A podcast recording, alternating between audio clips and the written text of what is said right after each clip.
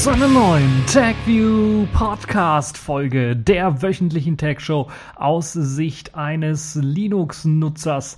Und diesmal habe ich so viele Themen für euch rausgesucht aus der letzten Woche, die so aufgelaufen sind, weil es gab ein großes Event, falls ihr das noch nicht mitbekommen habt, nämlich die Google I.O. Und da will ich mir etwas genauer die Features oder die geilen Sachen anschauen, die dort vorgestellt worden sind. Aber Zunächst einmal wollen wir uns mit ja, ein paar anderen Themen in dieser Woche beschäftigen, die mich auch so ein bisschen beschäftigt haben, die sehr interessant sind. Und da haben wir reichlich von. Das allererste Thema soll sich um Holz drehen. Jetzt fragt ihr euch, was macht Holz in der Techniksendung? Nun ja, man hat Holz irgendwie so verändert mit Hilfe von Technik, dass es transparent wie Glas aussieht. Und das ist ein Thema, was doch durchaus interessant sein könnte, auch für die Zukunft gesehen.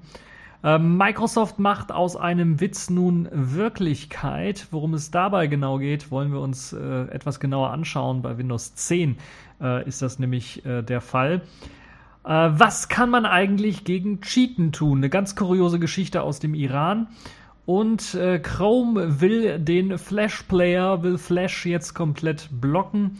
Und äh, das äh, ist doch eine positive Nachricht, die ich unbedingt in diese Sendung reinpacken wollte. Ja, und dann natürlich die Top-Themen der Google I.O. Dort haben wir Allo und Duo.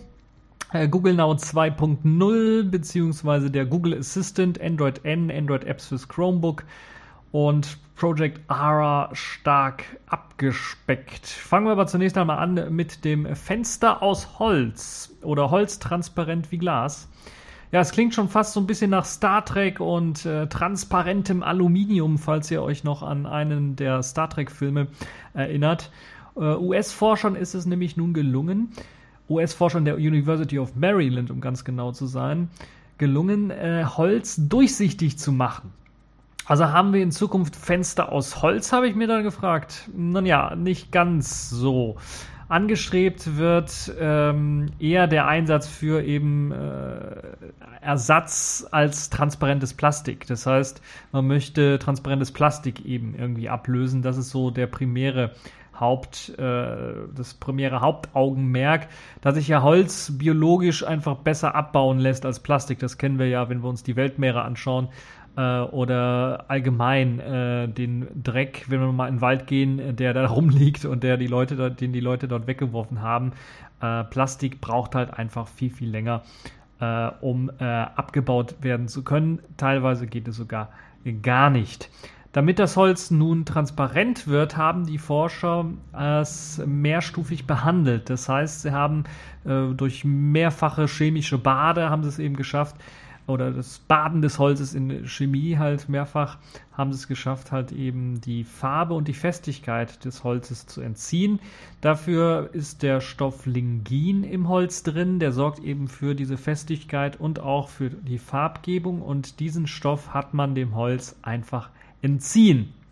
Nun, das, was übrig bleibt, ist dann im Grunde eine farblose Struktur aus Zellulose. Die hat allerdings natürlich äh, große Nachteile, weil eben die Festigkeit verloren gegangen ist und es eigentlich nur schwabbelig, wabbelig irgendwie darum liegt. Deshalb muss man es irgendwie wieder festigen. Und man kam dann auf die clevere Idee, ja, wir nutzen einfach mal Kunstharz ähm, haben das da einfach hinzugefügt, äh, das Kunstharz, und das sorgt halt eben dafür, äh, dass man äh, wieder ein festes Stück Holz quasi kriegt, es trotzdem allerdings transparent bleibt. Ähm, und es auch vor allen Dingen deutlich härter als normales Holz ist. Es soll sogar stärker sein als Glas und es soll auch ein besserer Isolator sein als Glas. Das heißt, die Idee, das vielleicht als Fenster zu benutzen, äh, ist noch nicht ganz tot. Aber jetzt kommt äh, der Todesstoß wahrscheinlich für das Ganze.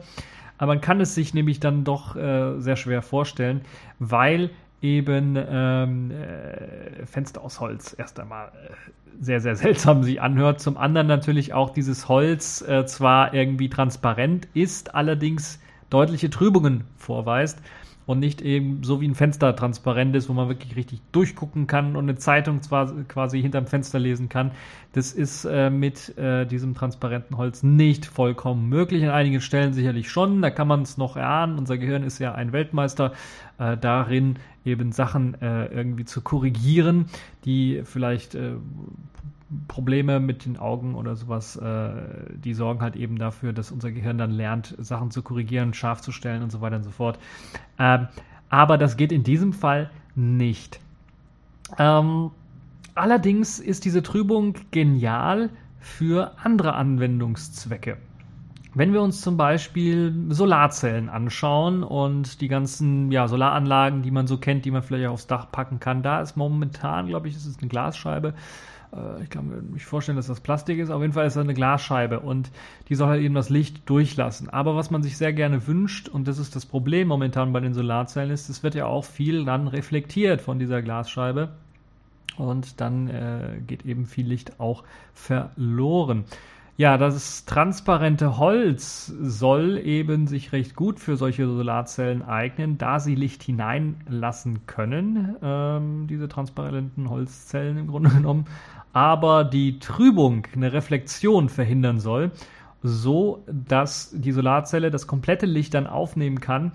Und äh, das ist natürlich dann eine bessere ja, Energieausbeute, die man dann erreichen kann. Natürlich wissen wir auch, dass man Holz unterschiedlich schneiden kann. Also ähm, man kann es entgegen der Maserung schneiden, quer zur Maserung und so weiter und so fort. Ihr kennt das ja. Und das haben die US-Forscher ebenfalls mal gemacht und herausgefunden, dass wenn man quer zur Maserung schneidet, man ein etwas stärkeres und weniger sprödes transparentes Holzstück ähm, bekommen hat. Äh, dieses transparente Holz ist oder hat natürlich dann auch viele weitere Anwendungsmöglichkeiten. Beispielsweise könnte ich mir das sehr gut vorstellen, auch bei Möbelstücken, also gerade so die, die etwas moderner aussehen sollen äh, kann, da kann man dann halt zum Beispiel auf eine Glasplatte verzichten, die ja dann auch so ein paar Nachteile hat, wie Abdrücke, die dort kleben bleiben oder äh, das immer springt oder sowas äh, oder unangenehm, unangenehm kalt ist, äh, eventuell auch. Ähm, und ja, der Tisch der Zukunft könnte dann in Wirklichkeit äh, vielleicht genauso modern aussehen wie so ein Glastisch, allerdings aus Holz bestehen und dann vielleicht die einige der Vorteile des Holzes dann ähm, äh, haben. Äh, und das ist, glaube ich, eine gute Kombination. Also gerade bei Möbelstücken könnte ich mir das durchaus vorstellen. Ähm, Ansonsten überall da, wo auch eben irgendwie transparentes Plastik zum Einsatz kommt, äh, gerade jetzt nicht im Verpackungsmaterial würde ich jetzt nicht so sagen, aber so, wo das halt eben äh, ja doch Sinn machen könnte. Ich kann mir auch nicht vorstellen, dass wir das in Zukunft vielleicht auf Smartphones sehen. Ihr kennt es ja, Sony ist, glaube ich, einer der großen, die immer so Glas äh, vorne und hinten verbauen, also auf der Rückseite auch.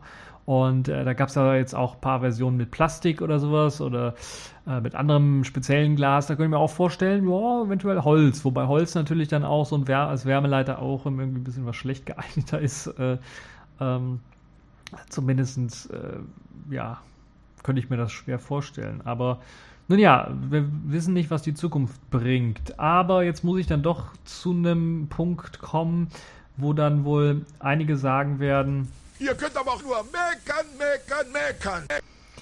Ja, man muss deutlich sagen, dass natürlich dieses Holz äh, im eigentlichen Sinne kein Holz mehr ist, wenn man halt eben Kunstharz äh, dort reingepackt äh, hat und das Lingin komplett äh, entzogen hat dem Holz und das halt eben die meisten Eigenschaften des Holzes dann eben durchaus verändert worden sind und sich anders verhalten und man sich doch die Frage stellen muss, ist das dann nicht so was ähnliches, was ich dann erreiche wie Glasfaser oder ähnliche Geschichten, die ich dann da rausbekomme? Und äh, biologisch abbaubar, gut abbaubar, wenn ich dann höre Kunstharz, dann habe ich irgendwie Zweifel an der ganzen Geschichte. Also man muss wirklich mal abwarten und schauen, was daraus wird. Vielleicht äh, gibt es da spezielles äh, Kunstharz, was sie da verwendet haben. Mir fällt gerade nichts ein. Ich habe auch mal kurz recherchiert, aber nichts gefunden dazu. Also ich bin mir nicht ganz sicher, ob äh, sich das komplett auf diesem Massenmarkt dann auch durchsetzen wird. Und wir müssen halt eben schauen, was die Zukunft bringt. Auf jeden Fall ein sehr, sehr spannendes Thema, wie ich finde. Äh, und so ein Thema, was mich so ein bisschen an Star Trek erinnert hat. Deshalb habe ich gedacht, packe ich das dann doch mit in die Sendung. Ja, ähm, äh, kommen wir mal zu äh, Microsoft.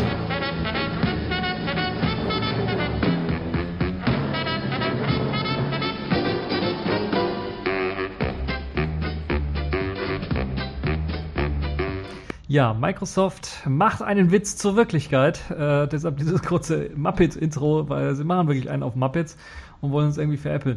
Ihr kennt ja noch den alten, uralten Witz eventuell. Also ich hoffe, dass ihr den noch kennt.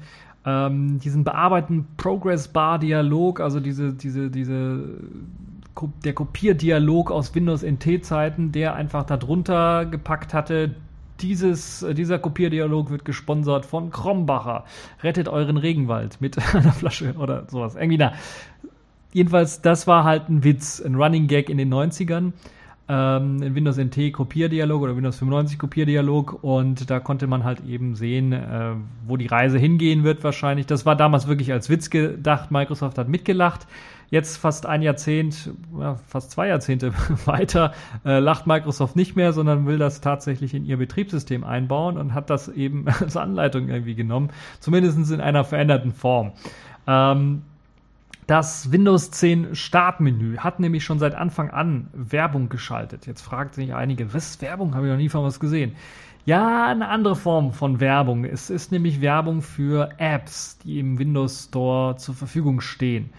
Und da werden jetzt einige sagen, hö, habe ich aber nicht. Das kann durchaus sein, weil eben diese Funktion standardmäßig, wenn ihr euch euer Windows 10 selber irgendwie gekauft habt, äh, bei diesem Witz muss ich selber schon anfangen zu lachen. Also wenn ihr das irgendwie runtergeladen habt, das wurde ja kostenlos ans Update zum Beispiel angeboten, dann ist diese Funktion standardmäßig ausgeschaltet. Falls ihr aber in den letzten Jahren dann doch einen neuen PC, einen OEM-PC gekauft habt, der eine Windows 10 Version schon vorinstalliert hatte, dann ist die Wahrscheinlichkeit sehr, sehr groß, dass ihr diese Apps auch oder diese Werbung für Apps dann auch schon im Windows Startmenü, im neuen Windows 10 Startmenü angezeigt bekommt. Und ähm, ja, es ist ja eigentlich dann schon klar, wenn wir uns diese Werbung anschauen und Microsoft kennen, wohin die Reise hingeht.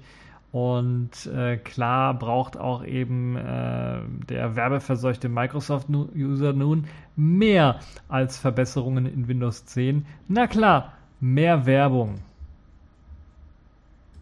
Ihr könnt aber auch nur meckern, meckern, meckern. Das war nicht das, was ich abspielen wollte. Ich wollte eigentlich das abspielen. So, also. Jetzt will Microsoft im Sommer-Update nochmals die Werbefläche für diese Werbe-Apps vergrößern. Von bisher fünf Werbe-Apps, die Microsoft hat, wird das Ganze nun verdoppelt auf zehn Werbe-Apps. Das heißt, ihr habt weniger Platz standardmäßig im Startmenü für eure eigenen eigentlichen Apps, die ihr auf dem Rechner habt. Ihr verliert also fünf Plätze dafür in dieser komischen Kachelansicht äh, von dem Startmenü. Falls ihr das sowieso nicht benutzt, dann äh, ist es egal. Ansonsten werdet ihr euch eventuell aufregen. Äh, Microsoft beteuert zwar, es sei immer noch möglich, eben diese Werbung zu deinstallieren und auch die App-Kacheln soll man eben deaktivieren können, aber wir wissen ja, wo die Reise hingeht. Give yourself to the dark side. Erst einmal wird es wahrscheinlich versteckt irgendwo im System integriert, dieses Abschalten. Das ist äh, das, was wir aktuell haben. So dass es wahrscheinlich auch so ein Otto Normalverbraucher, der so einen normalen neuen Windows 10 PC gekauft hat, das erstmal irgendwie finden muss und irgendwie dann wird das wahrscheinlich komplett irgendwie klammheimlich äh, eingestampft, weil es eben nicht auffindbar oder nicht genutzt worden ist, also nicht auffindbar war. Und man muss dann wahrscheinlich irgendwie dann auf Registry Hacks setzen, um das Ganze dann auch wieder zu deaktivieren. Und äh, dann werden wir irgendwann mal wohl äh, diese auch irgendwie gesperrt haben und Microsoft wird das eben standardmäßig aktiviert haben. Naja, der nächste Schritt wird vermutlich sein, allen Upgradern von einer älteren Version dieser äh, Werbung oder diese Werbung dann aufzudrängen. Das heißt, für Leute, die vielleicht noch nicht auf Windows 10 geupdatet haben, die noch ihr Windows 8 oder, na, Windows 8 kann ich mir nicht vorstellen, aber Windows 7 vielleicht noch verwenden, die werden dann wahrscheinlich beim Upgrade in einem Jahr oder sowas dann äh, auch diese Werbung aufgedrängt bekommen. Könnte ich mir durchaus vorstellen, dass das dann doch noch kommt. Momentan ist es ja so, dass es nur bei diesem vorinstallierten OEM-Installationen standardmäßig aktiviert ist. Ähm, ja, äh, dieses ähm, Anniversary Update, so soll das Ganze heißen. Das ist ein Update, das äh, Anniversary heißt, weil es halt eben ein Jubiläum ist. Äh, Habe ich es richtig übersetzt? Na, es geht halt darum, dass Windows 10 halt äh, ein äh, Jahr alt wird. Und das werden die, oder das wird Windows ähm, 10 dann am 29. Äh, Juli. Und ähm, ja, das ist halt so eine Sache, so eine Geschichte, äh, wo ähm, dann wahrscheinlich dieses Anniversary Update rauskommen wird. Und ähm, ich kann dazu eigentlich nur sagen, Microsoft. Alter, wenn ich du wäre, du würdest lachen in die Kreisliga rennen. Das ist einfach fies. So, jetzt wollen wir mal etwas entspannen und äh, die Seele baumeln lassen, auch wenn das Wetter vielleicht nicht allzu gut ist, obwohl Sonntag doch, das sollte noch gut sein. Morgen, übermorgen, dann wird es ein bisschen was schlechter, eventuell was kälter wieder. Aber wir wollen entspannen und äh, vielleicht mal ein Bier aufmachen und dann schön. Weil jetzt kommt so eine Geschichte aus der Kategorie war irgendwas mit F.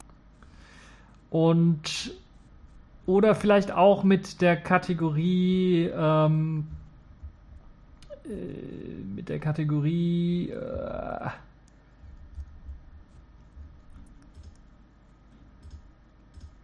mit der Kategorie Was hat er? Zieht er Nebenluft? Hat er offene Socken? Nein, er hat kürzlich was für die Birne gekriegt. Das ist ihm nicht bekommen. Von wem denn? Ist mit einer Pilzau zusammengestoßen. Hm, hat er so richtig was am Scheitel eingefangen, ja? Es soll um Cheaten gehen und was man dagegen tun kann.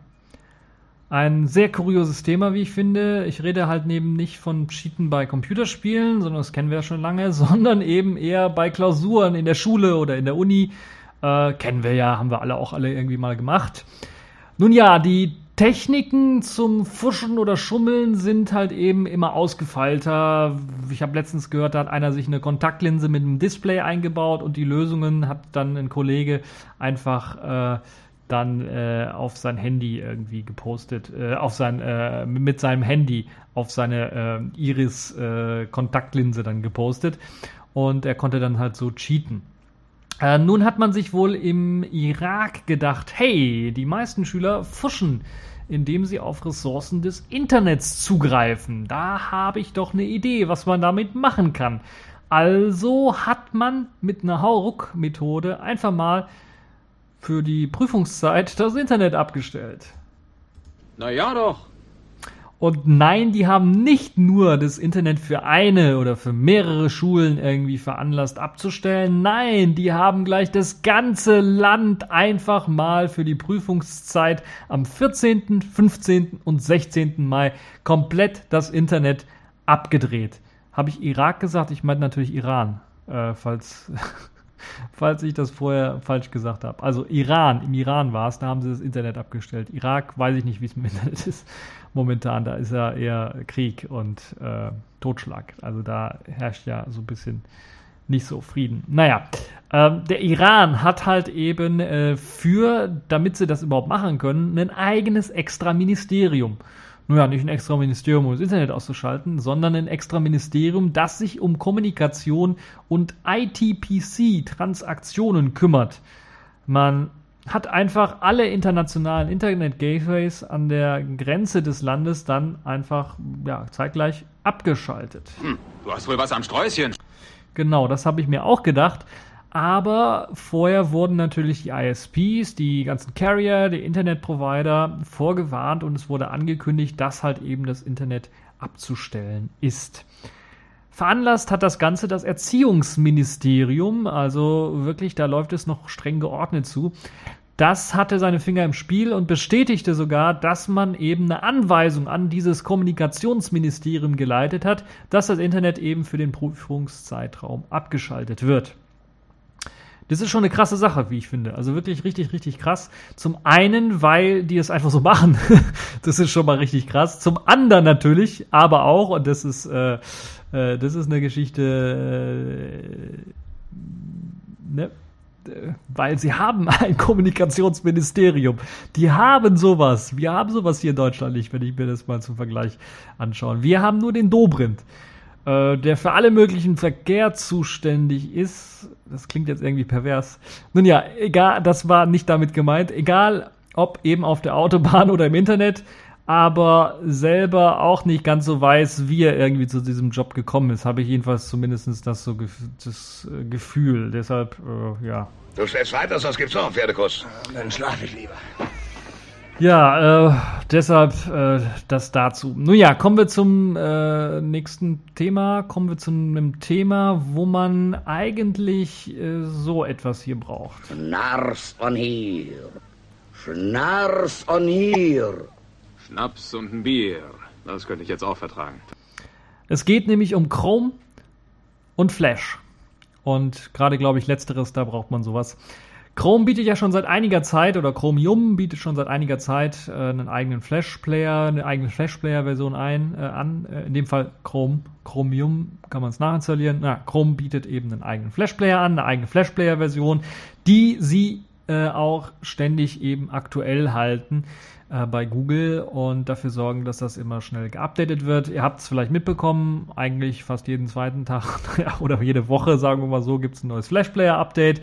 Nun hat man wohl auch so langsam die Schnauze voll mit dem Flash und will es nur noch mit einer Whitelist für bestimmte Seiten ausführen.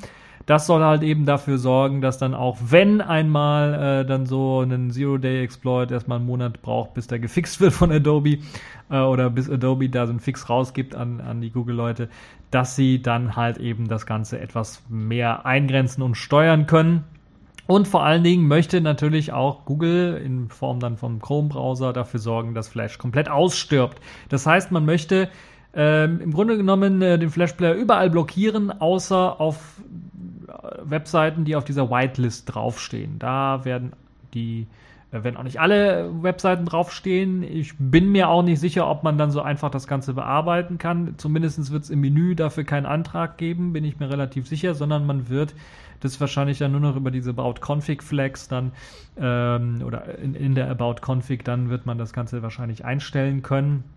Denn in dieser Whitelist sollen dann nur noch die zehn beliebtesten Flash-Seiten drauf sein. So möchte man dann zum vierten Quartal dieses Jahres dann schon alles auf HTML5 setzen und halt eben nur im Spezialfall auf Flash ausweichen.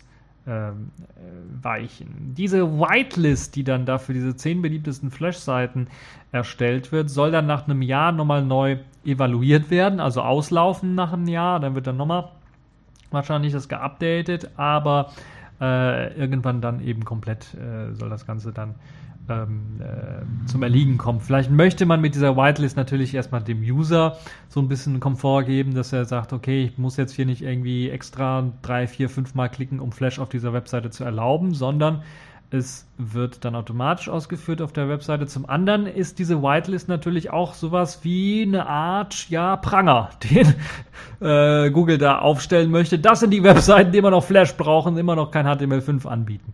So nach dem Motto. Könnte ich mir durchaus vorstellen.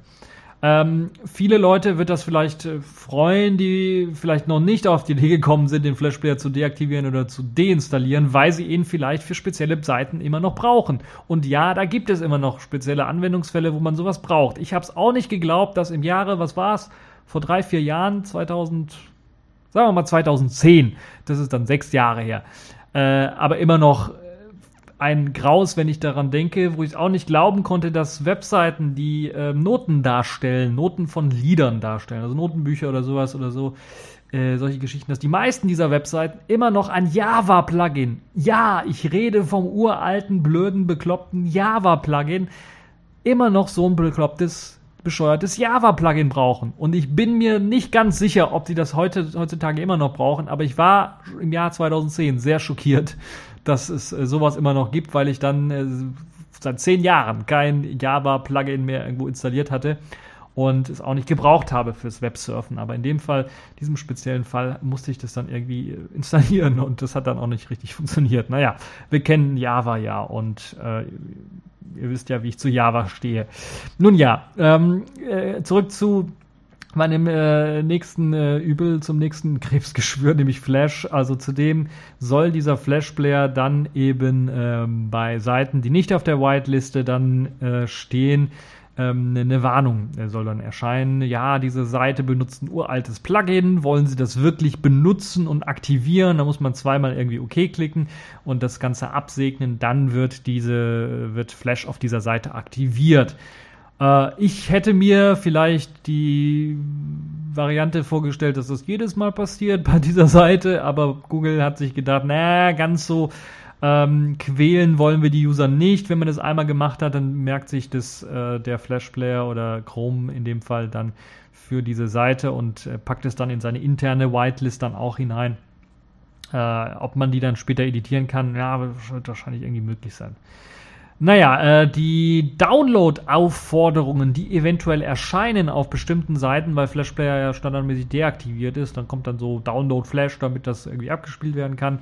Die sollen dann auch umgeleitet werden, die sollen, die, die sollen interveniert werden und dann wird halt eben stattdessen äh, diese Flash Player Warnmeldung kommen, wenn man eben auf diesen äh, Download Flash Player Link klickt. Also das will Google dort auch nochmal integrieren in Chrome, dass man sich bloß nicht von Adobe den Flash Player runterlädt. Ja, eine gute Sache, wie ich finde. Also man geht den richtigen äh, Schritt in die richtige Richtung. Man versucht äh, vor allen Dingen, weil das Hauptproblem sind nicht die User. Die User wollen schon seit langem kein Flash mehr. Aber das Hauptproblem sind die Webseiten, die immer noch Flash einsetzen zum Großteil. Um, äh, ja, zum Großteil heißt ja, ist ja jetzt vielleicht auch übertrieben, aber äh, immer noch einige Webseiten, die eben auf Flash aufsetzen und keine Alternative bieten. Ähm, äh, einige Videostreaming-Seiten sind mir negativ aufgefallen, die dann so eine Flash-freie Version nur in der mobilen Version bieten und ich mit einem Desktop-Browser dann die mobile Version nicht aufgerufen bekomme, außer ich muss da irgendwelche, welche, irgendwelchen Spagat machen mit, dann äh, geht das natürlich. Ähm, das ist so eine Sache, die mich nervt, zum Beispiel, die mir aufgefallen ist und ähm, andere Seiten, die einfach, wenn sie merken, da ist der Flash Player installiert, dann standardmäßig den einsetzen, anstatt den HTML5 nativen Player. Ich schaue da zum Beispiel auf Golem, meine, eine der Lieblings-News-Seiten, die ich so besuche, äh, die dann immer noch den Flash Player standardmäßig lädt, wo ich jedes Mal mit meinen Augen äh, irgendwie äh, das Ganze nicht glauben kann. Wahrscheinlich wegen der Werbung, weil bei HTML5 hatte ich bisher noch keine Werbung, soweit ich mich erinnere. Naja, äh, das also dazu. Äh, insgesamt eine gute Sache. Und je eher wir diesen Blödsinn äh, wie den Flash Player dann loswerden, desto besser. Ja. Accepted. Connecting. Complete. System activated. All systems operational.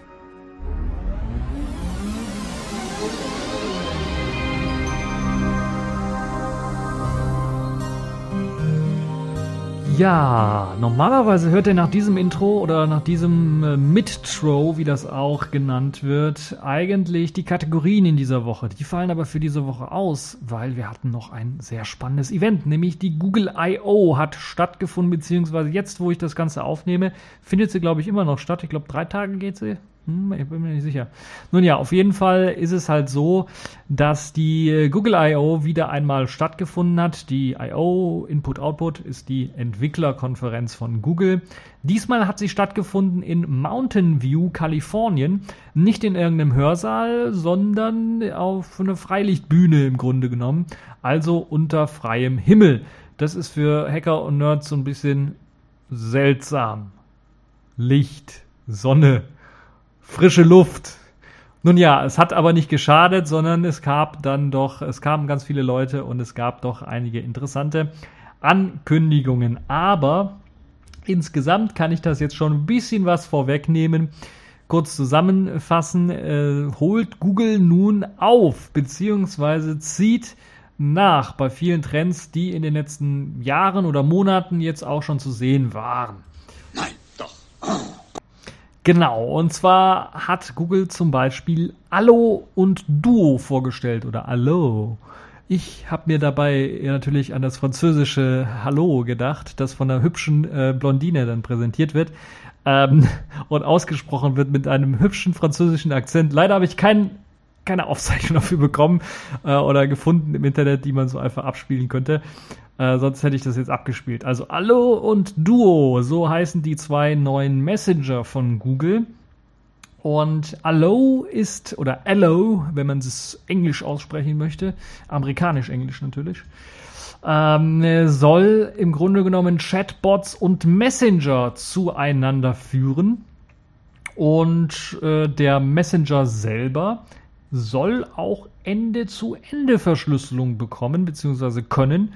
Und zwar auf Basis des Signal-Protokolls. Also genauso wie bei WhatsApp. Nun ja, nicht ganz. Nur wenn man dazu speziell den sogenannten Inkognito-Modus einschaltet, wie man beim Browser den eben auch kennt bei äh, Chrome oder Chromium. Also irgendwie erinnert mich das daran. Mach dir ein Tuch vors Gesicht. Ich hab doch keinen Schnupfen. Also, hä? Warum macht man das nicht gleich standardmäßig aktiv? Und da kommen wir halt eben zu dieser Chatbot-Geschichte. Gegenüber anderen Messengern bietet nämlich Google die Möglichkeit, diesen äh, Chatbot ähm, äh, zu benutzen, der eben die Sprache beziehungsweise die, ja die Sprache in dem Text, äh, das meine ich, also nicht das gesprochene Wort, sondern das, was man im Text geschrieben hat, das möchten sie analysieren und da brauchen sie halt Server Access und sie müssen natürlich dann auch den Text lesen können und aus diesem Grunde ist halt eben die Verschlüsselung, die End-zu-Ende-Verschlüsselung standardmäßig nicht aktiv, sondern die muss man extra einschalten. Und wenn man sie einschaltet, gehe ich sehr stark davon aus, dass man diese ganzen Bot-Funktionen dann wieder vergessen kann. Ja, gegenüber anderen Messengern bietet Google äh, mit seinem Allo die Möglichkeit oder Allo die Möglichkeit, die Schriftgröße einer Antwort zu ändern. Das habe ich zumindest so noch nicht in dieser Form bei anderen Messenger gesehen, aber ich kenne nicht alle. Deshalb kann sein, dass das durchaus einer schon gemacht hat. Äh, in dem Fall kann man auf diesen Senden-Knopf einfach gedrückt halten und dann den nach oben ziehen, um das, die Schrift größer zu machen oder nach unten, um sie kleiner zu machen.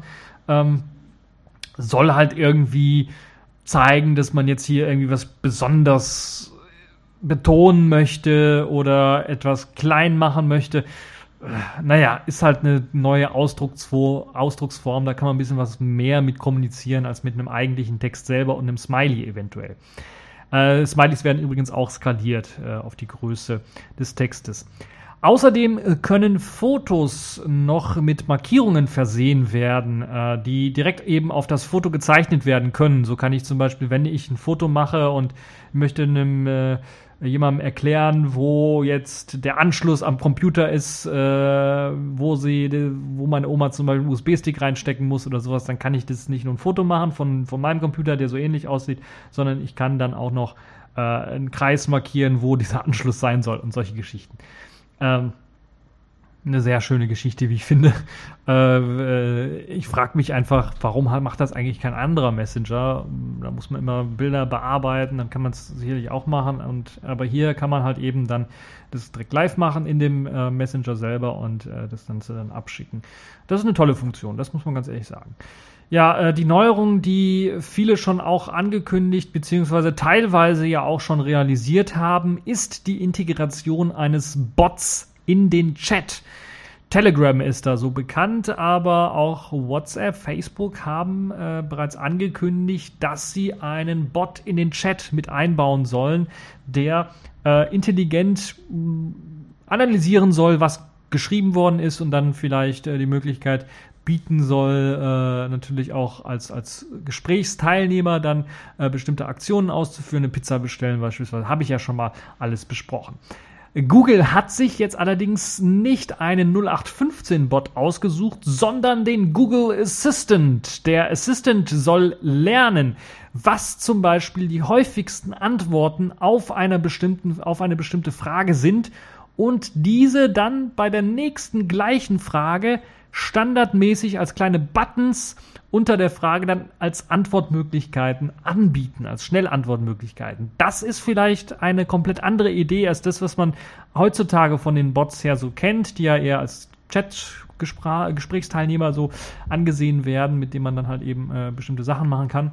Hier ist es wirklich äh, die Idee, als Assistent wirklich, und deshalb der Name Google Assistant, äh, zu helfen, assistierend äh, bereitzustehen. Also wenn dann da eine Frage kommt, hast du heute Zeit? Dann gibt's halt, hat man meistens ein äh, paar Antwortmöglichkeiten, ja, sag mir wann oder sowas oder äh, nee, geht nicht, muss noch arbeiten oder solche Geschichten. Wenn man das eben häufiger einsetzt oder sagt, und das sind ja meistens vier, fünf Sachen, die man dann nur schreibt, äh, dann merkt sich das der Assistant und bietet das dann direkt an. Man muss also nicht mehr eintippen. Äh, ist gerade auch, wenn man gerade keine Zeit hat, eine sehr gute Zeitersparnis, dass man das nicht eintippen muss auf einem kleinen Smartphone-Handy.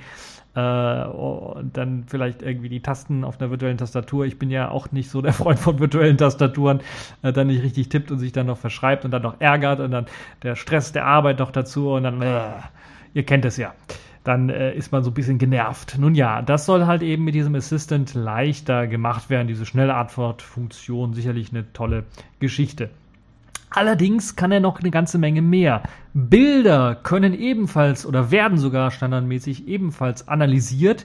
So wurde zum Beispiel eine Portion Nudeln äh, analysiert, die jemand geschickt hat und als Antwortmöglichkeiten wurden dann eben vorgeschlagen, oh, lecker oder ja, Nudeln sind nicht so mein Fall und solche Geschichten. Das ist auch eine tolle Geschichte, wie ich finde, dass dann auch solche Antwortmöglichkeiten dann äh, präsentiert werden. Da sieht man mal, wie weit unsere Technik mittlerweile gediegen ist und wo Google einfach dann auch dadurch, dass sie eben in allen möglichen Gebieten dann äh, Techniken aufgestellt haben, in dem Fall auch der Bilderkennung, was befindet sich auf diesem Bild, dann durchaus erkennen kann, worum es sich handelt und was wahrscheinlich die Antwortmöglichkeiten sind, die wir häufig in diesem Kontext dann auch äh, geben könnten. Kontext ist eine gute Sache. Kontext soll nämlich ebenfalls erkannt werden und so blendet zum Beispiel der Assistant bei einer Karte ähm, äh, zum Beispiel eine Karte mit Restaurants, die es in der Nähe gibt, ein. Und ähm, das macht es zum Beispiel dann, wenn die Gesprächsteilnehmer über Essen reden, über Essen quatschen. Also wenn es darum geht, ja, wollen wir nicht zusammen essen? Und dann sagst du, ja. Und äh, wo wollen wir das denn machen? Dann kommt dann direkt schon mal als Vorschlag äh, von Google, hier sind die nächsten Restaurants oder äh, noch besser wäre natürlich, es erkennt auch soweit, äh, wenn es darum geht, was willst du denn essen? Italienisch, äh, also Pizza oder Chinesisch oder was weiß ich. Äh, oder bei mir hier Koreanisch gibt's. Ähm, dann wird auch direkt das irgendwie in, als Kontext erkannt und in Google Assistant verarbeitet und dann werden eben auch die äh, Sachen dort analysiert und dann werden auch nur die Restaurants in der Nähe vorgestellt, die eben dann auch dem entsprechen, was man da, äh, dort im Chat dann erwähnt hat. Und äh, das ist äh, sicherlich eine tolle, tolle Geschichte, wie ich finde. Ähm, äh, also da hat man wirklich an alles gedacht. Zu sehen soll der Assistant äh, einem in äh, Pausen auch noch mit Recherchefunktionen unter die Arme greifen können. Also wenn man nach irgendwie was sucht, dann äh, kann man äh, da also äh, dann auch noch fündig werden. Also der Google Assistant, äh, also wirklich soll ein Traum werden. Hail to the King, baby. Die zweite große App nennt sich Duo und wird für den Videochat verwendet. Diese soll noch vor dem Annehmen eines Gesprächs den Gesprächsteilnehmer in einer Art Live-Video anzeigen. Das heißt, man äh, kennt ja, wenn jemand anruft, das ist ja mittlerweile auf Smartphones üblich, hat man meistens vielleicht ein Bild hinterlegt für den Kontakt und dann weiß man direkt, wer anruft, muss man den Namen nicht lesen, sieht man ja direkt die Person, äh, die dort anruft. In dem Fall soll bei diesem Videoanruf eben schon das Videobild übertragen werden von demjenigen, der da anruft.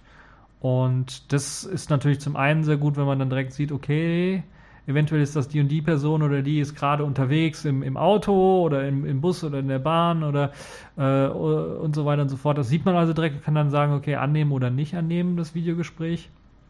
Äh, oder man sieht eben die Person nicht und sieht nur einen Geburtstagskuchen, wenn man gerade Geburtstag hat oder sowas und äh, sieht, wie da äh, schnell die Kerzen noch angezündet werden. Ähm, zumindest sieht das in dem kleinen Werbevideochen sehr, sehr schön aus und sehr, sehr interessant aus. Naja, nach der Annahme des Gesprächs äh, wird dann sofort ein HD-Videostream quasi fast ohne Verzögerung angezeigt. Zumindest kann man das so auf diesen Video-Werbefilmchen dann sehen. Und äh, mehr wurde eigentlich auch nicht gezeigt von diesem ganzen ähm, Duo-Programm, wie sich das da nennt.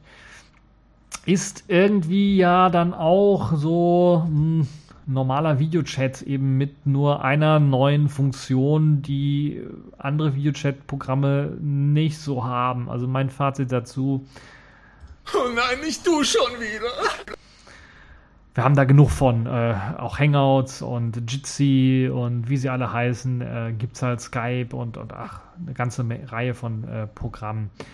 Ähm, beide Apps sollen jetzt im Sommer herauskommen, nicht nur für Android, sondern auch für iOS zeitgleich, so dass man eben dann auch mit iOS-Partnern telefonieren kann in der Videochat-Funktion oder eben auch normal chatten kann mit dem neuen Allo.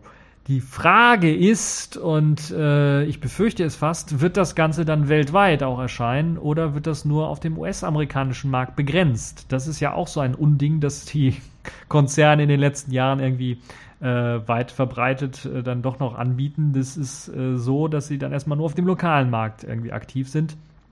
Wir kennen äh, zum Beispiel Amazon, die das mit ihrem äh, Amazon Echo so gemacht haben, nur auf dem lokalen Markt, nur in Englisch und so weiter und so fort und nicht auf dem Weltmarkt irgendwie kommen. Und in dem Fall könnte es durchaus sein, dass die Apps dann erst einmal nur für den amerikanischen Markt kommen und später erst auf dem deutschen Markt verfügbar sind. Zum einen wahrscheinlich, weil der Google Assistant erst einmal nur in Englisch äh, oder Englisch erkennen wird. Wobei das eigentlich auch äh, kein Problem sein sollte, Deutsch zu erkennen. Wenn ich überlege, Google hat so viele Ressourcen, die müssten es eigentlich können. Nun ja, keine Ahnung, worum es äh, da geht, warum das so ist. Vielleicht muss erst noch die Hintertür für, äh, das, äh, für die NSA eingebaut werden, ne, für den Rest der Welt, damit da ordentlich abgehört werden kann, auch bei End-zu-Ende-Verschlüsselung. Nun ja, ich weiß es nicht. Also insgesamt sieht es so aus, dass Allo ja irgendwie so die Antwort auf What's, What's, What, WhatsApp und die Verschlüsselung und ein bisschen auch auf den Trend von Bots, wie zum Beispiel bei Telegram oder ähnlichem, äh, ist, wobei der Assistant hier intelligenter sein soll und gerade diese Antwortmöglichkeiten, die er dann bieten soll, mir dann doch so ein bisschen äh, mehr Funktion, mehr Sinn ergeben, als mit irgendeinem dämlichen Bot zu quatschen und eine Pizza zu bestellen. Äh, kann ich direkt die Internetseite anklicken, habe ich ja schon mal erwähnt. Nun ja, aber wie bei der Verschlüsselung, ähm, bei der die Nachricht ja privat bleiben soll, mit dieser Recherchefunktion des Assistant umgegangen werden soll, wie das ablaufen soll, ist mir noch schleierhaft. Google hat dazu nichts gesagt. Ich vermute sehr stark, hatte ich ja gerade eben auch schon erwähnt, dass die Funktion dann nicht funktioniert wenn man die Verschlüsselung verwendet. Und ich würde, wenn ich das verwenden würde, wahrscheinlich doch eher die Verschlüsselung dann auch verwenden. Nicht immer, aber wahrscheinlich wohl eher, weil ich irgendwie so ein mulmiges Gefühl habe, dass da immer einer mitliest, was ich da schreibe. Und wir wissen ja nicht, wer dann dahinter steckt. Ob dann wirklich ein intelligenter Algorithmus dahinter steckt, der das automatisch alles analysiert, oder ob vielleicht nicht irgendwann mal doch, wenn der Algorithmus fehlschlägt, dann vielleicht ein Mensch äh, die Sachen, die ich dort, äh, die Ergüsse, die ich dort äh, rauslasse, dann zu lesen bekommt. Und das wäre nicht so mein Ding. Das würde ich nicht so gern wollen.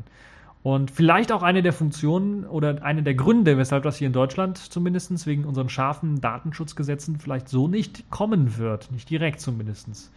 Schauen wir mal, wie es dann weitergeht. Duo ist irgendwie eine Video-Chat-Antwort auf eine Frage, die nicht gestellt worden ist, könnte man auch sagen.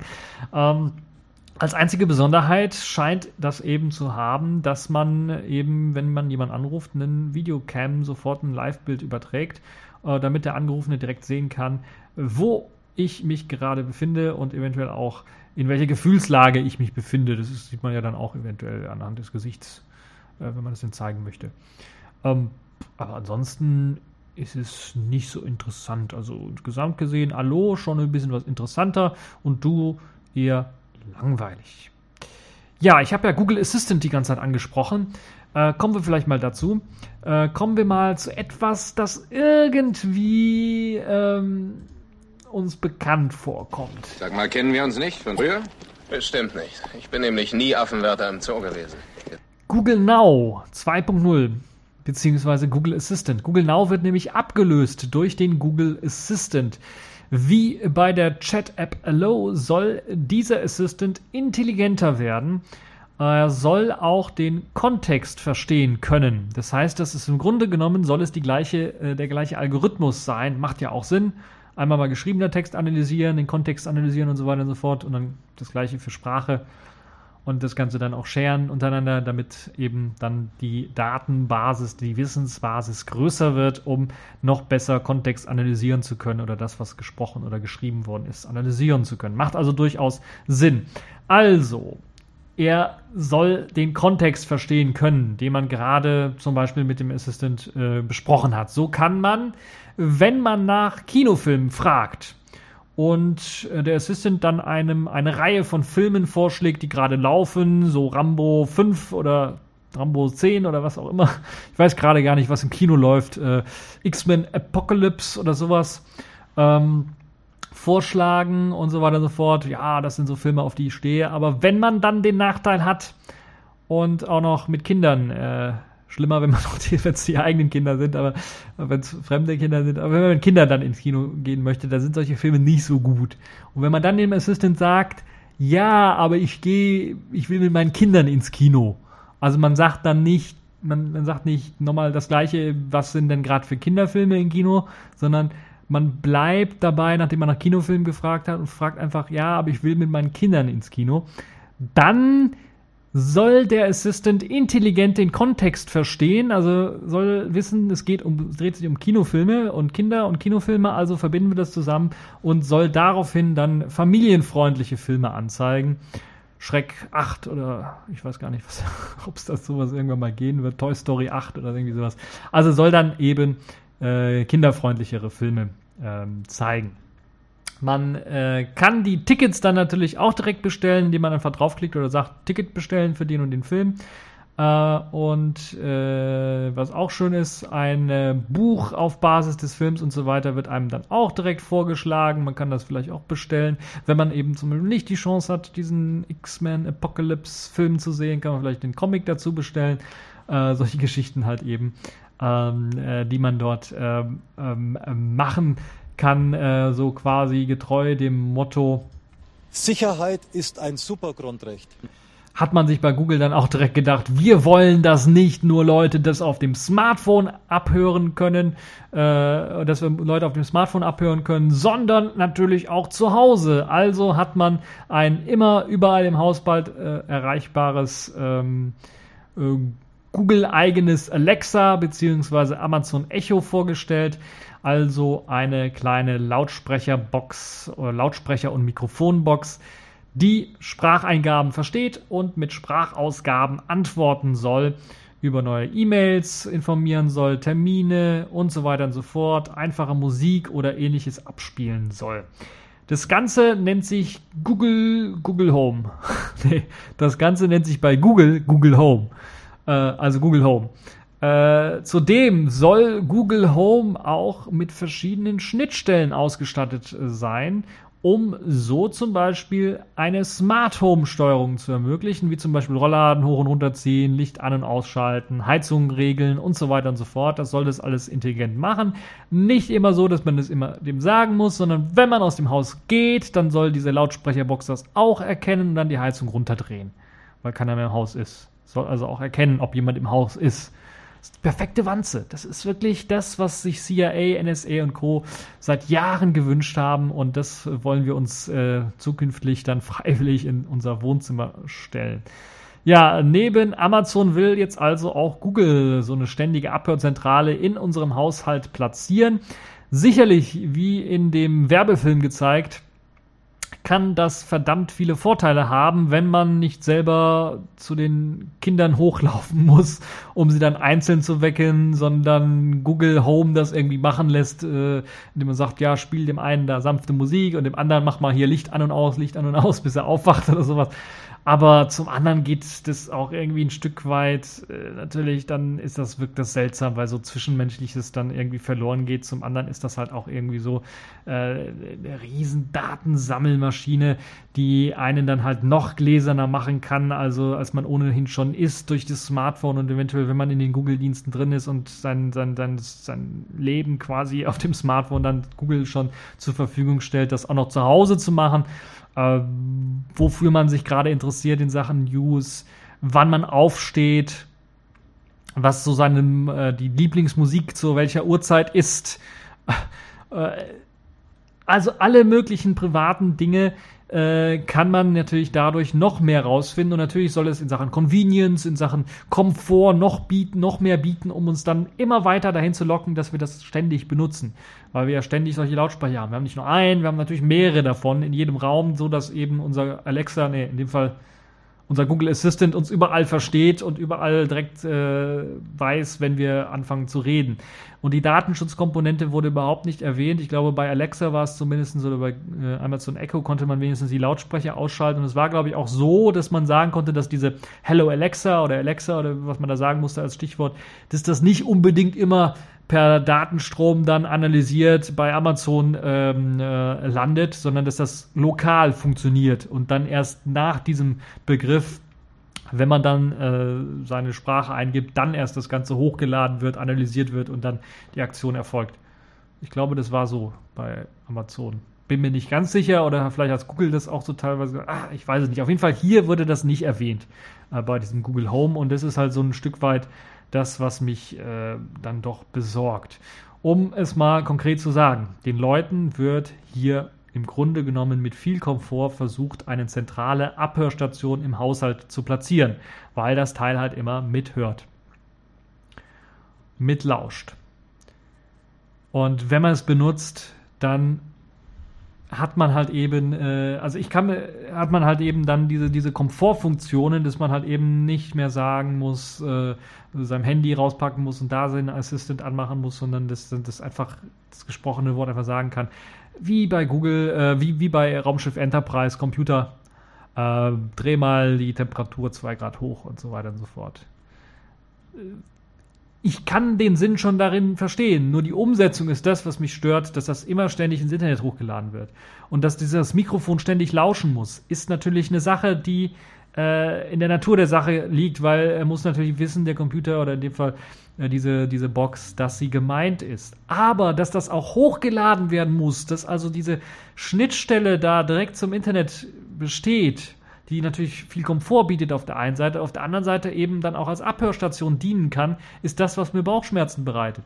Was ich gerne haben würde, und ich hoffe, dass Google das vielleicht einbaut, ist so eine Box, wo ich einstellen können, äh, einstellen können soll, äh, Privatsphäre hoch. Das heißt mit anderen Worten, äh, hey Google, diese Erkennung dafür ist in der Box eingebaut. Die Box muss leistungsstark genug sein, um das zu können. Also ein Raspberry Pi kann sowas, also dann muss so eine Box das auch können. Ansonsten wäre sie viel zu überteuert auf den Markt gebracht. Äh, also diese, diese Box muss das können und muss jedes Mal, wenn sie eine Verbindung zum Internet aufbauen möchte, mir das Bescheid geben und mich fragen, wollen Sie für diese Recherche eine Internetverbindung aufbauen? Und dann sage ich ja.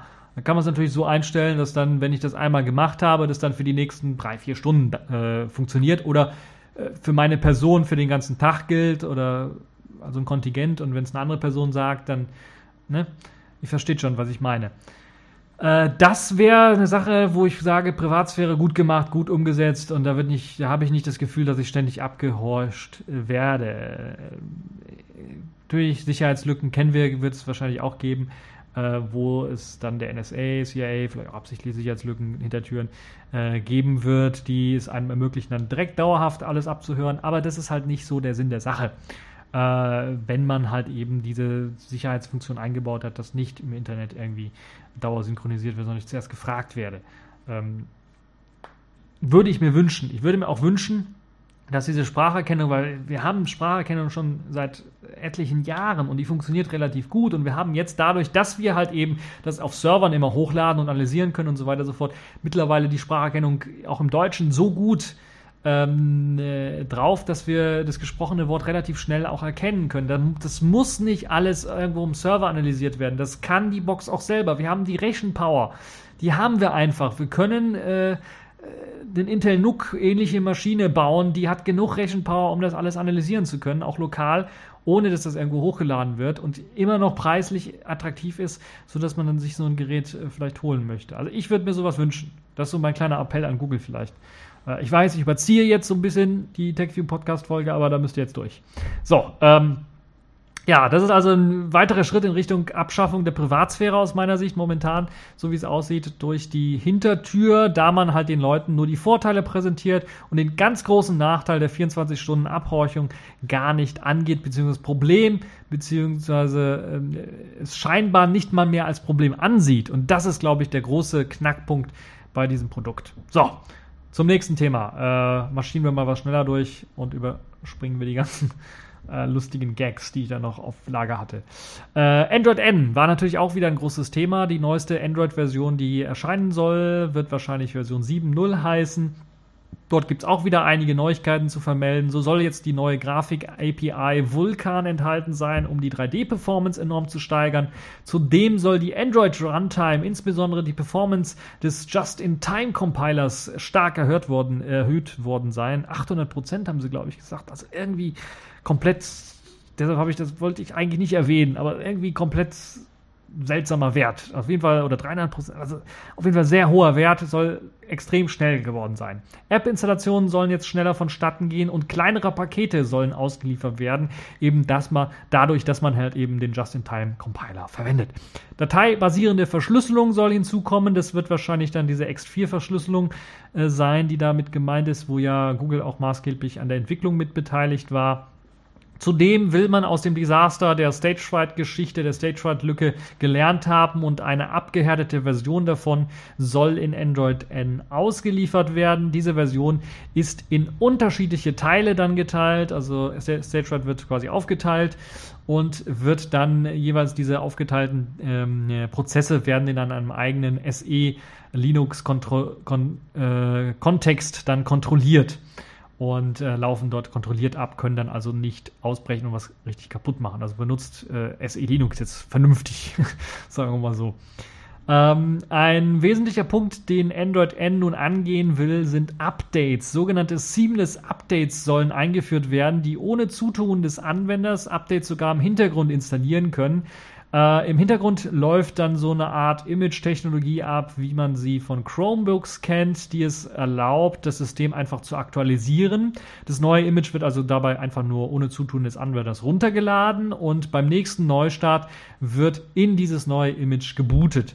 Hat aber ein paar Knackpunkte natürlich. Das kennt ihr sicherlich. Das wird das Problem dieser ganzen Android-Updates nicht grundlegend lösen, weil es für ältere Geräte nicht funktionieren wird, weil man braucht ein anderes Partitionsschema und keiner wird mit einem Update an dem Partitionsschema eines vorhandenen Smartphones rumdoktern. Das ist ein riesen, riesen Pain in the Ass und ein riesen, rieser, äh, riesiges äh, Minenfeld an Problemen, das auftauchen kann. Deshalb wird das keiner machen. Bei neueren Google Nexus Geräten soll es erst einmal der Fall sein, dass das eben eingerichtet ist, dass man das Partitionsschema so geändert hat, dass das funktioniert. Anderer Nachteil wird dann natürlich sein, dass was weiß ich, von den 32 Gigabyte dann 10 Gigabyte aufgefressen sind, dadurch, dass man eben diese Partitionierung hat. Weil man braucht ja einen bestimmten Platz, Platz, der reserviert ist für das neue Image, das man runterlädt. Im Prinzip also keine schlechte Idee, wobei ich mir gerade auch richtig die Frage stelle, wenn ich zum Beispiel meinen Jolla äh, oder wann ich das, äh, mein Jolla das letzte Mal wirklich auch neu gestartet habe. Ich glaube, das muss ein Monat her sein, äh, seit ich halt eben das letzte Update installiert habe.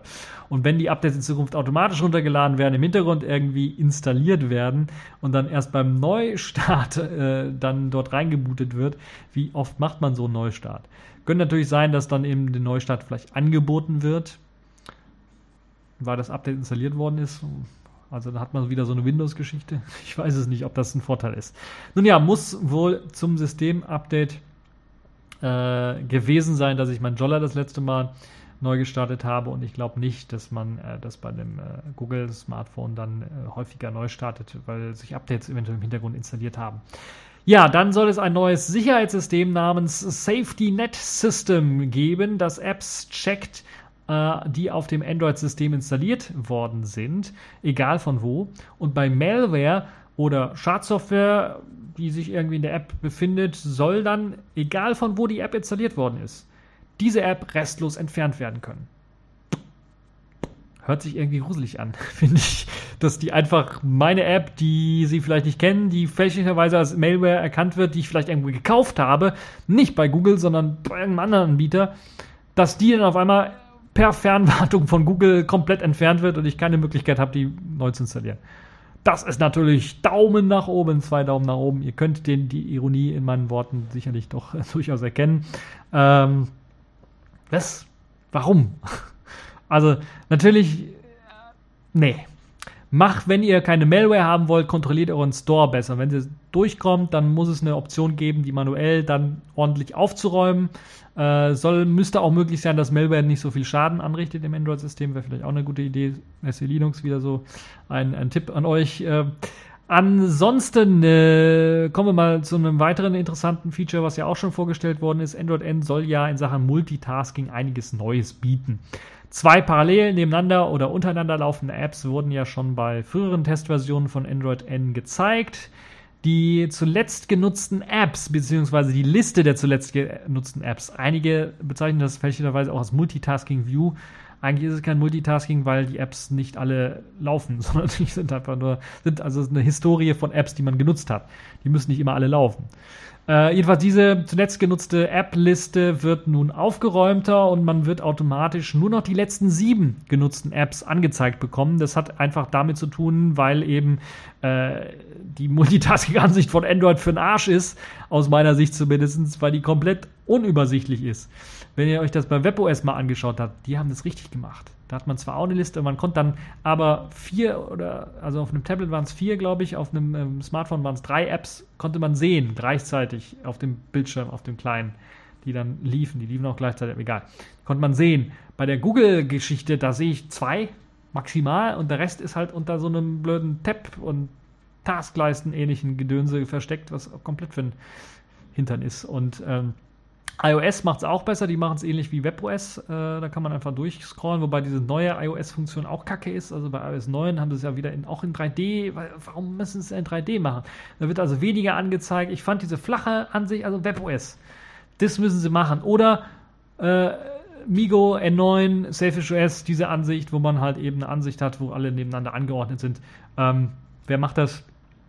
BlackBerry. BlackBerry hat äh, das Android so angepasst bei, bei ihrem Android Priv, dass das genauso aussieht wie auf dem BlackBerry 10, ungefähr genauso aussieht wie beim BlackBerry 10. Da werden häufig, häufiger genutzte Apps, die werden alle, erstmal die Apps in der Liste werden alle nebeneinander angeordnet, Kachelansicht. Das heißt, man sieht schön auf einen Blick, welche Apps man ähm, in der letzten Zeit aufgerufen hat. Und man wird, äh, wird dann auch sehen, dass einige größer sind, größere Kacheln haben, andere kleinere Kacheln. Die mit kleineren sind etwas länger, etwas älter und die mit größeren sind häufiger aufgerufene, etwas jüngere vielleicht Apps, die man äh, dann aufgerufen hat. Sehr schönes Konzept, viel, viel besser als das, was jetzt dort äh, entschieden worden ist, das Ganze auf sieben zuletzt genutzte Apps dann zu reduzieren. Natürlich zumindest immer ein, immerhin ein Anfang, man hat erkannt, dass das ein Problem ist. Ja, zudem soll es nun auch einen Lösche alle Apps-Button geben. Also da werden dann alle gelöscht, beziehungsweise auch geschlossen, die Apps, die im Hintergrund vielleicht noch aktiv sind. Und äh, ja, die werden dann halt eben äh, gelöscht bzw. geschlossen. Also gelöscht nicht in dem Fall, sondern einfach nur geschlossen und von der Liste gelöscht. Ein schnelles Alt-Tab-ähnliches Feature soll auch noch hinzukommen. Das ist eine Funktion, da sage ich Hut ab, das ist eine gute Sache. Ein äh, schnelles Alt-Tab-Feature, das man auf dem Desktop erkennt, Alt-Tab zwischen zwei Programmen hin und her wechseln sehr schnell, ist eine super geniale Geschichte. Das soll jetzt mit einem Knopf für das Aufrufen der zuletzt genutzten Apps äh, passieren. Da muss man einfach doppelt drauf tippen. Äh, dann wechselt man zwischen den äh, zuletzt genutzten Apps hin und her. Also wie Alt-Tab quasi fürs Smartphone nur. Äh, das längere Gedrückthalten dieser Taste ermöglicht dann es äh, dann den Zwei-Fenster-Modus zu aktivieren, bei dem zwei Fenster dann untereinander angeordnet werden. Ähm, das ist eben dieses Multitasking-Feature, was schon etwas länger da ist, aber was noch, glaube ich, anders funktioniert hat bei der Beta-Version. Das ist also jetzt äh, so gelöst worden. Notifications bekommen nun endlich eine Quick Reply Feature. Wobei, hä? Ich habe da ein Déjà-vu. Das habe ich doch schon mal irgendwo gelesen. Und ich meine, die haben das auch schon. Ich weiß es nicht. Naja, das hat die Konkurrenz auch schon länger. Äh, frag ich, was. Also auf jeden Fall, da soll jetzt ein neues Quick Reply Feature mit reinkommen. Äh, wahrscheinlich wird es eine API-Funktion sein, die noch besser ist, damit noch an, mehr Anwendungen das irgendwie benutzen können sollen. Ich weiß es nicht. Naja, zu, zumindest soll das jetzt da eigentlich aufgebaut werden. Zudem sollen äh, Notifications besser konfiguriert werden können. So kann man zum Beispiel mit einem länger gedrückt halten auf einer bestimmten Benachrichtigung äh, sagen, dass diese Nachrichten dieser App auf eine Blacklist gesetzt werden sollen, so dass ich keine neuen Nachrichten bekomme. Oder ich kann das, das ist ein sehr interessantes Feature, wie ich finde, so einstellen, dass diese Benachrichtigung dieser einen App dann äh, quasi ankommen, aber ohne Sound-Benachrichtigungen angezeigt werden. Also ohne dass es irgendwie piepst und so weiter und so fort. Und so wie ich das verstanden habe, soll das, selbst wenn die App das selber nicht anbieten soll als Konfigurationsoption, das standardmäßig im Betriebssystem so eingebaut werden sein, äh, dass äh, ich das zentral übers Betriebssystem her steuern kann, welche Benachrichtigungen mir angezeigt werden sollen. Was ich sehr, sehr schön finde, weil so eine Benachrichtigung wo habe ich das letztens gesehen? Bei, bei TubeMate, glaube ich, habe ich es hab gesehen, wo dann bei Safe Address hat das richtig genervt, wo dann quasi in der Benachrichtigung nichts anderes erscheint als die Zeitleiste und die Zeit, die hochläuft von dem Video, was ich gerade sehe. Und ähm, bei Address ist es halt so, dass dann, wenn eine neue Nachricht einkommt, dann habe ich ja so eine kleine Bubble, die mir anzeigt, neue Nachricht, dass das immer ständig auf dem Display dann aktiv ist. Hat mich genervt. Nun ja, das wäre eine tolle Funktion, wenn man das eben abschalten könnte. Ähm, und ja, schön, dass das bei Android N mit integriert worden ist. So, jetzt habe ich lang gelabert. Wir haben über eine Stunde schon, aber es gab noch mehr. Es gab ja mehrere Tage von dieser Google I.O.-Konferenz. Ich glaube, die geht ja immer noch.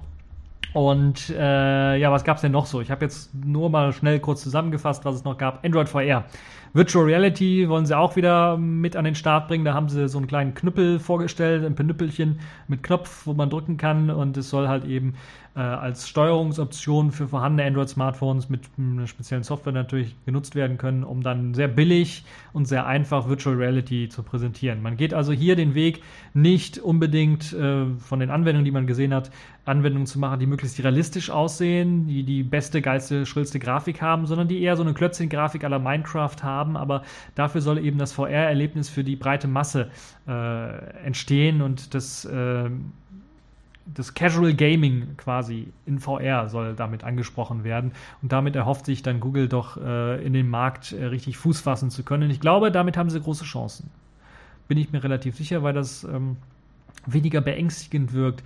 Man auch weniger das Gefühl hat, äh, dass einem schlecht wird, glaube ich, wenn man sowas spielt wenn das nicht alles so realistisch aussieht, sondern eher so Klötzchen-Grafikmäßig und man dann in eine Welt eintaucht und dann mit diesem Controller dann einfach sich bewegt. Äh, der hat, glaube ich, ein oder zwei Tasten nur. Äh, naja, Android VR, Virtual Reality, äh, wir wissen, Google ist mit dabei. Android Instant Apps, eine neue Funktion für Android, äh, die es erlauben soll, speziell für eine Funktion eine gedachte, simple kleine App, die ohne Installation ausgeführt werden kann, aufzurufen. Eine sehr interessante Idee, aber aus technischer Sicht, glaube ich, ein riesiges Security Nightmare, würde ich mal fast schon sagen. Also man geht dann auf eine Webseite, interessiert sich für Musik oder sowas und äh, kriegt dann seine Deezer oder seine Spotify-App, die dann die Seite anzeigt mit diesem Künstler oder diesem Musikstück. Mm, also man geht immer noch in den Webbrowser oder klickt einen Link an und anstatt, dass sich die Webseite öffnet, wird dann im Hintergrund kurz schnell, muss ja dann auch, weil es eben Instant App heißt, eine sehr kleine Binary sein, die dann eben nur eine kleine Funktion dieser genannten App äh, dann ausführt, in dem Fall Anzeigen des Künstlers und die Möglichkeit zum Beispiel zum Kaufen zu, äh, äh das anzubieten. Und das soll so eine Art ja, Werbeplattform eigentlich werden für diese ganzen Apps. Eine neue Möglichkeit, Apps zu erleben, weil man dann, wenn einem die App im, äh, gefällt, weil man die ja oder eine Funktion dieser App dann benutzen kann oder eine geringe Anzahl von Funktionen dieser App dann benutzen kann, äh, soll man die App dann auch später äh, nachdem man sie geschlossen hat, ist sie dann natürlich weg. Die ist dann nicht mehr irgendwie installiert auf dem System, sondern die ist halt nur zur Laufzeit irgendwie da. Man soll aber dann später die Möglichkeit angeboten bekommen, dann die App dann auch komplett zu installieren, wenn sie einem gefällt oder die Funktion dieser App gefällt. Eine interessante Idee, wie ich finde, aber wie gesagt, irgendwie sicherheitstechnisch erinnert mich das so ein bisschen an Security Nightmare, wenn da einfach ich auf einen Link klicke und dann wird eine App einfach ausgeführt, also runtergeladen und ausgeführt direkt. Also das muss ja dann nochmal dreifach, fünffach gesichert werden, damit die App nicht irgendwie was kaputt macht oder irgendwie meine, meine Daten komplett ausliest. Also deshalb äh, habe ich da sofort an Security Nightmare gedacht. Naja, Es äh, soll wohl dann doch eher eine Art Werbeplattform werden für eben Apps. Da wird es auch nur bestimmte Apps dann geben. Also Google will das sehr stark reglementieren, da eben nur Teile einer App geladen werden und ausgeführt werden. Da muss also wahrscheinlich die App selber, entweder muss eine spezielle App dafür geschrieben werden oder die App selber muss so geschrieben werden, dass auch nur Teile der App dann eben ausgeführt werden können. Das dauert also noch ein bisschen, bis wir so etwas dann in freier Wildbahn sehen werden. Android-Apps für Chromebooks kommen im Laufe des Jahres auch noch. Das habe ich ja bereits schon als Gerücht angekündigt gehabt, weil man da Hinweise im Quelltext zugefunden hat. Jetzt gab es die Ankündigung dazu. Äh, die sollen dann auch mit Touch-Eingabe, auch, aber auch mit Tastatur- und Mauseingabe funktionieren. Nicht alle Chromebooks werden diese Android-Unterstützung erhalten. Es gibt eine Liste, die Google herausgegeben hat, wo man nachschauen kann, ob, wenn man so ein Chromebook hat, äh, sein Chromebook dann auch auf dieser Liste steht. Aber eine Vielzahl, also die Liste ist sehr groß. Also die Anzahl der Chrome-Geräte, die das nicht unterstützen werden, ist äh, gering. Also das auch noch, das ist eine tolle Geschichte, habe ich ja bereits schon erwähnt gehabt. Dann Project Ara und das ist so etwas, was mir dann doch so ein bisschen äh, schlecht aufschlägt, denn Project Ara wird dann doch jetzt nur noch sehr, sehr stark abgespeckt und eigentlich könnte man sagen, äh, das habe ich ja eigentlich schon äh, gedacht, beziehungsweise. Nein, doch. Genau, weil das habe ich ja bereits schon sehr, sehr häufig erwähnt, dass ich nicht glaube, dass Google das hinbekommt und jetzt hat Google das selber quasi auch bestätigt am zweiten Tag der Google I.O. Klammheimlich oder am dritten Tag der Google I.O., ich weiß nicht, klammheimlich so ein bisschen auf der Webseite äh, untergebracht. Die GPU, die CPU, die Sensoren, die Batterie und das Display und die Antennen sind nämlich nicht mehr modular, die sind nicht mehr austauschbar, sondern die sind fester Bestandteil des Rahmens geworden. Und what the fuck? Display kann ich noch verstehen, CPU und GPU, okay. Sensoren vielleicht auch, kann ich noch verkraften, aber Batterie? Leute, das kann doch wohl echt nicht euer Ernst sein, oder? Ein modulares Smartphone, wo die Batterie fest im Rahmen verbaut ist. Das hat doch nichts mehr mit dem modularen, modularen, Smartphone zu tun. Ja, okay, zugegeben, es gibt noch weitere sechs Slots, die dann zur Verfügung stehen, die man frei bestücken kann mit einer Kamera, mit Lautsprecher, Mikrofonen äh, oder weiteren belegbaren äh, Schaltern, extra Schaltern, Knöpfen oder sowas, die man da hinzufügen kann. Aber auch so rein physischen Dingen wie zum Beispiel ein Handyaufsteller oder eine Pillendose. Ja, eine Pillendose Vielleicht braucht, brauchte man die Pillen, um das überhaupt verkraften zu können, oder braucht man die Pillen und die Pillendose, um das verkraften zu können, dass das Project ARA so eingestampft worden ist. Weil das ist aus meiner Sicht ein, ein Todesurteil für Project ARA. Wenn Project ARA, das das modulare Smartphone, weniger modular ist als äh, das Fairphone 2, was rausgekommen ist, das von einer kleinen holländischen Firma äh, bet, äh, aufgestellt, betrieben, vertrieben wird, wenn das es schafft, einen Akku austauschbar zu machen, ein Display austauschbar zu machen, Sensoren austauschbar zu machen und Google es nicht schafft, dann ist das wirklich schon sehr, sehr traurig. Zum einen äh, kann man natürlich sagen, okay, Google hat in dem letzten Jahr was vorgestellt gehabt, die haben ein Konzept vorgestellt, da ist wohl keiner drauf aufgesprungen auf diesen Zug des Konzepts. Da gab es zwar einige Module hier und da, die dann präsentiert worden sind, aber so richtig abgehoben ist das Konzept nicht. Und das Problem mit den Modulen habe ich auch von Anfang an gesagt, die sollten magnetisch gehalten werden. Heißt, sprich, fällt das einmal auf den Boden, kann man erstmal Lego-Klötzchen sammeln gehen oder Module sammeln gehen, in dem Fall und das Handy wieder zusammenbasteln ist natürlich äh, kompletter Reinfall gewesen. Das habe ich direkt gesagt, man musste andere Verschlüsse benutzen. Fairphone hat es vorgemacht, die haben dann einen ordentlichen Verschluss, da wird teilweise mit Schrauben das Ganze befestigt. Okay, muss man halt ein bisschen was schrauben, wenn man dann wirklich das Modul tauschen, tauschen möchte, ist halt eben nicht so einfach wie bei diesem Project ARA-Konzept. Aber äh, es ist immer noch, wie häufig tausche ich meine Kamera auf meinem Smartphone aus? Äh, das G5 hat ja auch so einen Modulenansatz, wo ich dann äh, irgendwie was zupacken kann, unten dran irgendwie zupacken kann. Äh, einen Kameragriff oder was auch immer, bessere Steuerung für die Kamera oder weitere Module und oder einen besseren Akku oder was auch immer. Uh, und uh, bin mir relativ sicher, dass die wenigsten Leute das nutzen werden und dass eben diese Module weniger stark gekauft werden. Das liegt einfach daran, weil man das nicht häufig macht, sondern man macht das weniger häufig, diese Module wechseln. Man macht das oder man möchte das machen eher wie es Fairphone äh, präsentiert, wo man dann sagen kann, okay, Fairphone, die Kamera, die da drin steckt, ist kacke. Äh, okay, wir versprechen euch in einem Jahr, in anderthalb Jahren äh, kriegt ihr, gibt es ein neues Kameramodul, das wird dann besser sein. Und dann kann man einfach sagen, okay, anstatt ein neues Handy mir zu kaufen, ein neues Smartphone zu kaufen, ich kaufe mir einfach ein neues Kameramodul, setze das ein, habe dann äh, eine bessere Kamera. Das ist eher das Konzept, und das sind eher die Zeitpunkte und Zeiträume, in denen sich das Ganze dreht. Und da macht eben dieses Project ARA mit dem einfachen äh, Austauschen nicht so viel Sinn. Wobei es immer noch sehr einfach sein soll. Also man hat da, dann äh, ist man weggegangen von diesen Magnetverschlüssen, aber es gibt dann halt eben einen anderen Verschlussmechanismus, der dann halt eben dafür sorgt, dass diese Bausteine dann an dem, äh, an dem Projekt, an dem, an dem ähm, Gehäuse kleben bleiben. So nach dem Motto. Ähm, naja, also insgesamt bin ich da doch schon enttäuscht. Im nächsten Jahr soll dann ein, fertiges Smartphone rauskommen. Voraussichtlich soll es jetzt auch schon äh, erste Entwicklungsboards, erste Entwicklungsversionen geben, die dann mit einem 5,3 Zoll Display daherkommen. Das ist das Einzige, was man äh, davon weiß, was da jetzt im Innern drin steckt für einen Prozessor, für eine, für eine mm, Chip. Das ist nicht klar. Und da man halt eben äh, natürlich dann eben dieses äh, eigentliche Mainboard, will ich das jetzt mal nennen, äh, dann mit CPU, GPU-Sensoren und Batterie und Display eben ausgestattet hat, äh, ist es halt eben auch so, dass das nicht unbedingt sehr billig sein wird, weil einige Schlaumeier unter euch können jetzt natürlich auf die Idee kommen, ja, dann tausche einfach dieses Board aus und kann die Module weiter nutzen. Aber die Module sind eben das Billige und das Board ist halt eben das Teure. Da könnt ihr euch direkt ein neues Smartphone, neues Smartphone kaufen. Das heißt, äh, die Vorteile, die eben diese Module gebracht hätten, will Google jetzt in der Form gar nicht so richtig ausreizen. Vielleicht ist das ganze Projekt eigentlich auch komplett gestorben.